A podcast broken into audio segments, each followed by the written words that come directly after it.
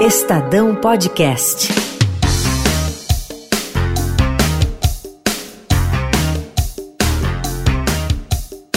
Olá, eu sou Paloma Cotes. E eu sou Ana Paula Niederauer. Você acompanha as informações mais importantes sobre vestibulares com a gente aqui no podcast Se Liga no Vestibular. Este é o sétimo podcast da nossa série. A gente já falou do Enem e das primeiras fases da FUVEST, Unicamp e Unesp. Você pode ouvir esses episódios no Spotify. Hoje a gente vai falar sobre os vestibulares de algumas faculdades particulares de São Paulo. Então se liga e vem com a gente. A gente começa falando do Mackenzie. O vestibular do Mackenzie acontece em uma única fase. As provas para os campi Alphaville e Higienópolis acontecem no dia 4 de dezembro. É importante saber que os candidatos são divididos em seis grupos no dia da prova. Os candidatos dos grupos 2 e 3 fazem a prova às 8 e meia da manhã. E os candidatos dos grupos 1, 4, 5 e 6 fazem a prova no período da tarde, a partir de 2 e meia. E para quem faz arquitetura e urbanismo, há uma prova específica no dia 5, na parte da tarde. Essa divisão por grupos tem relação com o curso que você vai prestar, a unidade que você tem interesse em estudar e o período que você escolheu. Para saber em que grupo você está, é preciso acessar o site do Mackenzie e baixar o edital. O site é mackenzie.br. A prova do Mackenzie é composta pela redação e por 60 questões de múltipla escolha das disciplinas de português, inglês, física, química, matemática, biologia, geografia e história. A prova tem duração de 4 horas. Serão selecionados no vestibular do Mackenzie 4.035 estudantes. O Alexandre Borges, que é coordenador de matemática do Grupo Etapa, fala um pouquinho da prova do Mackenzie. Se liga. Hoje em dia, a prova do Mackenzie ela é uma prova mais curta, é, acho que em torno de sete testes, se eu não me engano, sete, oito testes, e testes normais, né? É, não tem um compromisso com a contextualização, enunciados muito curtos, é, resolva a equação, ou dado a situação, problema de geometria, é, resolva, descubra o ângulo, descubra o comprimento do lado do triângulo, coisas muito diretas, né? E uma prova padrão, assim, o cara que faz exercícios de ensino médio, faz simulados, faz tem o hábito de fazer exercício, ele vai encarar uma prova de Mackenzie sem dificuldade, né? não tem um grau de dificuldade muito grande. A gente ouviu o Milton Pinhatari Filho, coordenador de processos seletivos do Mackenzie, e ele fala um pouco sobre como a interdisciplinaridade pode aparecer nos testes. Ouça. Todos os cursinhos eles pegam as nossas provas, até para corrigir e comentar, né? Você for analisar essas provas são disponibilizadas, que existe inclusive o comentário, você vai perceber que muitos deles é, adotam algumas questões do Mackenzie até para dar o exemplo de como fazer essa integração numa prova de geografia, numa prova de história. É lógico que questões mais diretas, como por exemplo matemática, que é mais cálculo, fica um pouco mais difícil, né? Porque são números, é mais complicado. Mas nas outras questões que envolvem a parte de desenvolvimento, na própria redação que a gente utiliza como tema, as próprias questões de português, a gente procura sempre fazer com que nas próprias questões o aluno já comece a sentir um pouco dessa mistura, vamos dizer assim, das estruturas que ele vai ter na, no, no, concurso acadêmico aqui dentro. A divulgação da lista de aprovados do Mackenzie sai no dia 19 de dezembro. E como o pessoal está se preparando, a gente foi a alguns cursinhos de São Paulo e entrevistou os estudantes. Estratégia para o vestibular. É, meu nome é João Paulino, eu quero prestar direito, eu tô fazendo há um ano o cursinho. E minha rotina é basicamente eu acordo, vou trabalhar, e eu chego aqui na etapa mais ou menos umas três horas, e eu começo a estudar. Uh, nessas horas de estudo, talvez eu escute música, depende muito do dia, de como que tá a minha concentração também. Tem vezes que a música ajuda bastante, mas tem vezes que atrapalha. E eu estudo até umas 6 horas, depois eu janto, uh, e aí eu tenho aula de noite, que eu estudo de noite até das 7 até as 11. Aí eu volto para casa e tem vezes, quando eu chego em casa, eu estudo também mais um pouco. Mas é basicamente isso. Se liga no vestibular. Bom, agora vamos falar da PUC São Paulo. O vestibular da PUC também acontece em um único dia. A prova está marcada para 1 de dezembro e é composta por 81 questões de múltipla escolha, com quatro alternativas de resposta, sendo apenas uma a correta. São nove questões para cada uma das seguintes disciplinas: matemática, física, química, biologia, história, geografia, inglês, literatura e português. E a prova tem também uma redação. O Marcelo Fonseca, coordenador do Grupo Etapa, fala sobre a interdisciplinaridade nas provas da PUC. O exame da PUC é um exame um pouco diferente também do, do usual, né? É, tem uma prova escrita bem, bem bacana que trabalha com, com, com, questões que misturam matérias, mas é curioso, é assim, é uma questão que, que em geral é, envolve duas disciplinas, né? mas cada item é de uma, de uma matéria separada. Ou seja, um professor de física resolve o item A, um professor de, de, de matemática resolve o B. Não é um, olha, é, eu preciso de duas cabeças pensando nessa, nessa resposta.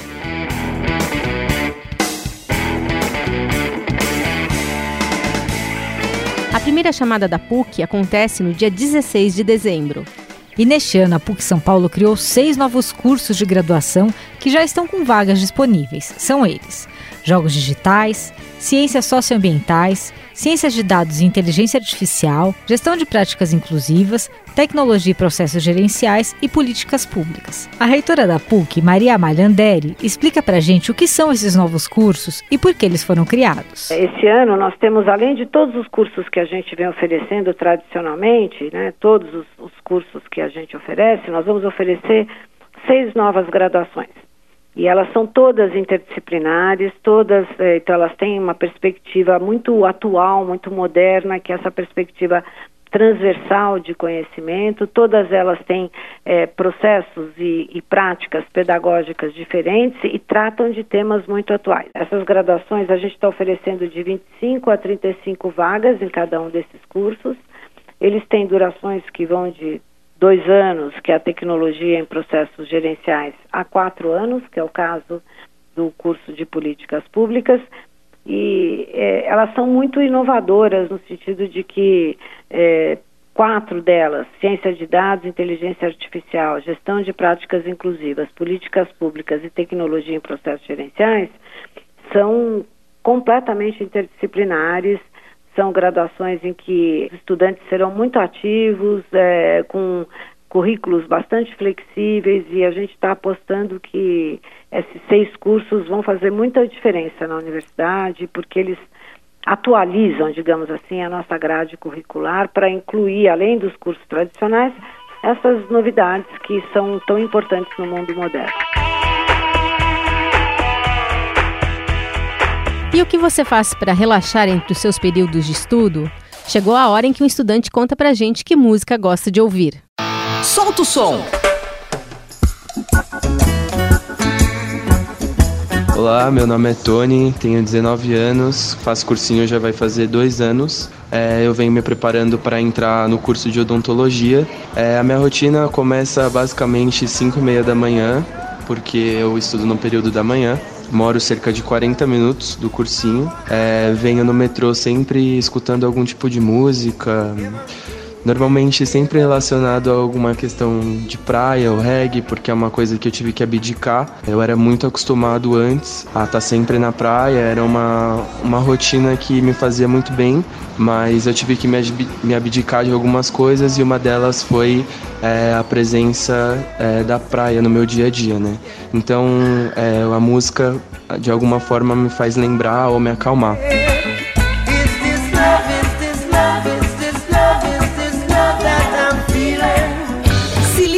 Vestibular.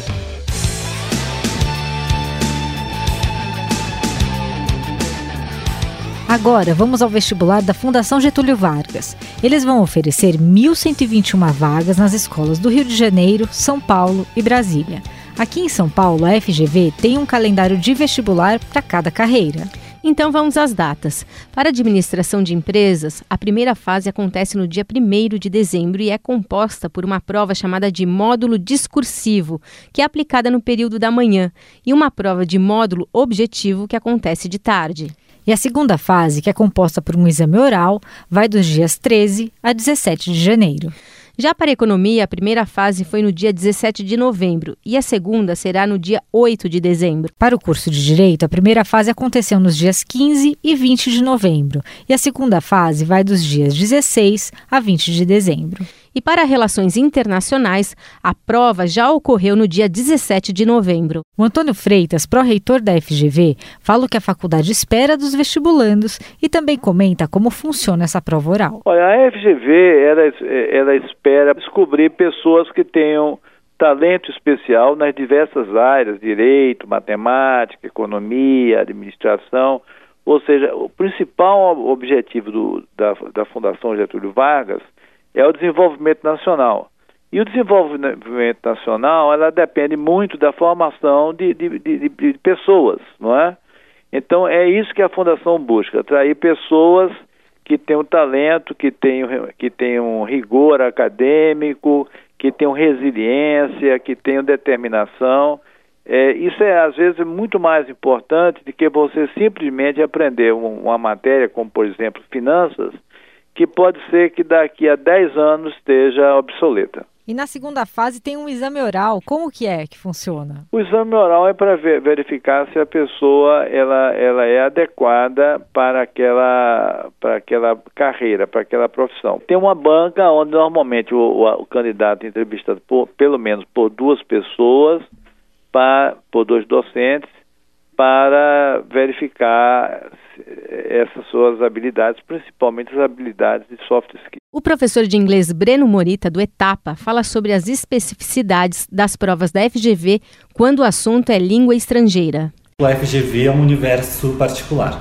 A FGV, até se você vai prestar relações internacionais, você meio que já tem que saber algo sobre relações internacionais. Vão ser textos que vão tocar pontualmente em, pro, em, questões problemáticas e não basta você entender a informação que está contida no texto, eles vão querer a sua opinião e seu posicionamento pessoal, mas embasado em fatos sociais, em notícias, em acontecimentos. Então é, um é uma prova assim que você tem que não apenas mostrar que você sabe o ler inglês, mas se expressar em inglês e ter conteúdos para se expressar sobre aquele assunto. Então, uma prova de, de direito, você também vai ter que ter um domínio de vocabulário técnico para aquilo. Na prova de economia, é uma prova que, se você não estiver acostumado a ler é, questões, é, textos sobre economia, então saber como que, que é, é profit, lucro e gross domestic product, esse tipo de vocabulário bem técnico e não saber de fato qual a diferença do produto interno bruto e o produto interno bruto per capita você vai estar também com muita dificuldade.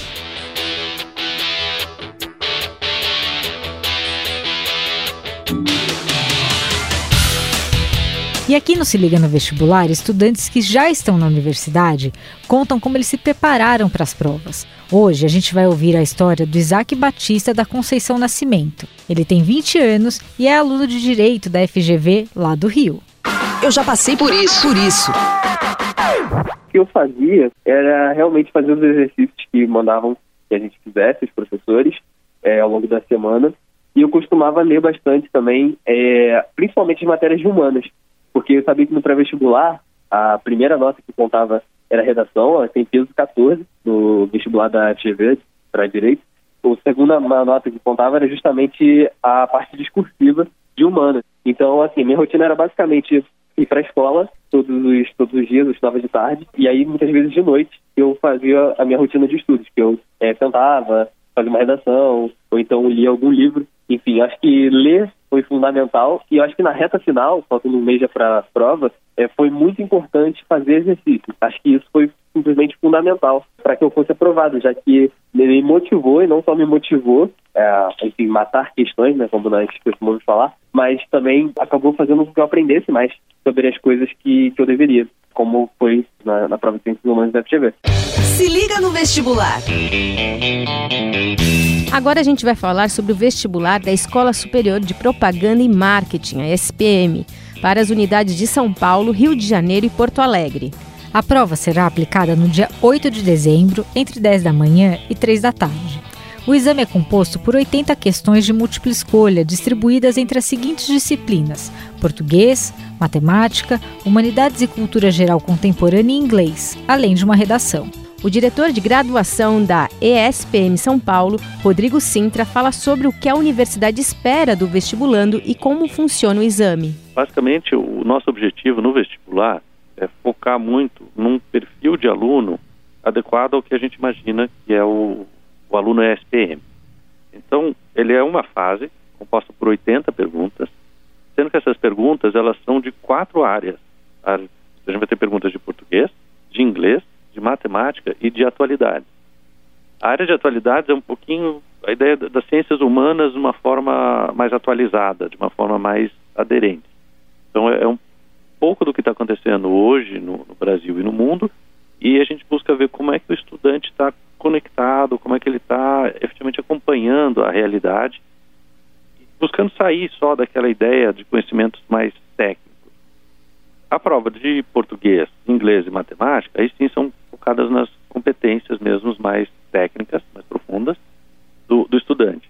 Então, a ideia dessas 80 perguntas, misturando áreas clássicas, português, inglês, matemática e atualidades, a gente busca a, tentar atrair o, o, estudante que ele consegue minimamente mostrar que ele tem competências técnicas, uh, bem de, de, de, formações mais robustas, ao mesmo tempo que ele é um estudante muito conectado com a realidade. Uhum. Além dessa parte, são as perguntas em formato de teste, o que a gente tem são, é uma redação que sempre é baseada em dois temas. Então, basicamente, a nossa ideia é os coordenadores de curso que sentam para discutir quais são as temáticas, como que a gente pensa nos principais assuntos contemporâneos, e os coordenadores, a partir disso, constroem essas duas temáticas. Como a SPM ela tem duas macro áreas, que é a área de negócio e a área de comunicação, a gente busca oferecer redações para essas duas macro áreas. Mas o estudante é livre para ele escolher qual tema ele quiser. O, o importante, acho, da redação, para o estudante entender, é que o objetivo dela é ver a capacidade que, que a gente tem de construir argumentos, de, de, se posicionar em alguma coisa. Então, mais do que um, um, uma coisa certa ou errada, é muito a ideia de como é que ele pode se posicionar, criticar um assunto. É, por isso que se a gente pega historicamente, os nossos temas de redação, eles são bem abertos porque é, é a argumentação, é a capacidade que o estudante tem de posicionamento que efetivamente nos importa. No momento do cadastro, no processo seletivo, o estudante precisa mandar uma carta mostrando sua motivação de realizar o curso desejado. Ela será critério de desempate em caso de igualdade em notas de mais de um candidato. O Rodrigo Sintra fala sobre a importância dessa carta de motivação. A carta de motivação, ele tem que posicionar por que, que ele acha que esse curso é importante para ele. Como é que eu me vejo nessa profissão? Como é que eu me, me posiciono em relação a isso? Essa carta de motivação, ela não, não vale nota. Então não é ela que vai determinar a sua aprovação ou não, que vai determinar é o seu desempenho na prova de múltipla escolha e na redação, mas a carta de motivação, ela é usada para desempate. Então, como a gente tem mais candidatos que vagas, caso a sua pontuação seja igual a de um outro candidato, há uma avaliação e uma comparação entre as motivações. E a partir dessa análise é que o candidato pode ser aprovado ou não. Então ela é bem importante, a, a, a carta. E ela não tem um modelo estético muito fechadinho. A ideia é, por que você acha que esse curso é importante para você? Por que você vai se envolver nesse curso? Então é muito mais a ideia de realmente qual é a sua paixão. Está escondido lá, lá atrás de você que pode te levar para essa carreira. No dia da prova, todos os candidatos deverão levar um documento de identidade original, o comprovante de recolhimento da taxa de inscrição e uma caneta esferográfica preta ou azul. De acordo com a SPM, não será permitido o uso de bonés e celulares durante a realização da prova. O resultado final do vestibular da ISPM será divulgado em 12 de dezembro. Outras duas chamadas são esperadas para os dias 17 de dezembro e 7 de janeiro. Se liga no vestibular. Nessa reta final, é importante fazer uma boa revisão dos conteúdos. Quem conversou sobre esse assunto com a gente foi o Omar Fadil Boomer, que é coordenador de geografia do Etapa. Tem que fazer uma revisão inteligente. Agora é a hora de exporem a casa em ordem. Tá? Eu, eu falo para eles assim: vocês são uma estante que foram comprando os livros, lendo livros ao longo do ano e foram colocando os livros aleatoriamente na estante. Tá? Agora chegou a hora de você separar os livros ou por autor ou por assunto. Para quando chegar na tua frente a pergunta, você sabe exatamente onde está o livro. Tá? Que o livro está aí dentro da sua estante, ele está. Agora você só precisa organizar. Você recebeu todos os, a informação de todos os livros que você precisava. Agora você precisa organizá-las. E a revisão é esse momento. É o momento de você pôr a casa em ordem, mas vamos pôr a casa em ordem de maneira inteligente. E a revisão de conteúdos não precisa ser maçante ou burocrática. A gente entrevistou Cláudio Hansen, coordenador pedagógico e professor de Geografia e Atualidades do Descomplica, que é um cursinho pré-vestibular online. E ele falou sobre o uso de paródias para memorizar conteúdos. No começo, a gente sempre partia da melodia. A gente falava o seguinte: ah, eu preciso fazer uma paródia com um assunto tal. Então, a primeira coisa é a escolha de um assunto altamente relevante para os alunos, seja por dificuldade, seja porque ele é muito recorrente em prova e vestibular. Depois, a gente sempre partiu para uma melodia conhecida, porque isso facilita muito os alunos a cantarem. E quando ele já conhece a métrica da música, você pode trocar a letra e ele acompanha com você na hora. Parece que ele fez a paródia junto. E por último, a gente vai aplicando os conteúdos. Só que a gente entrou agora no momento que a gente já está testando produzir músicas novas, como se fosse uma nova categoria de música, de músicas que ensinam. Então aí a gente está partindo da letra. A gente faz uma letra, a gente levanta conteúdo, escreve uma letra e aí a gente lança músicas. E o que a gente está muito feliz é que alguns artistas muito reconhecidos estão querendo se associar à educação. Isso para a gente é, é, um sonho, né? E o pessoal do Descomplica autorizou a gente a reproduzir aqui uma paródia. Para falar de fake news, a equipe fez uma música com a cantora Aya. Confira.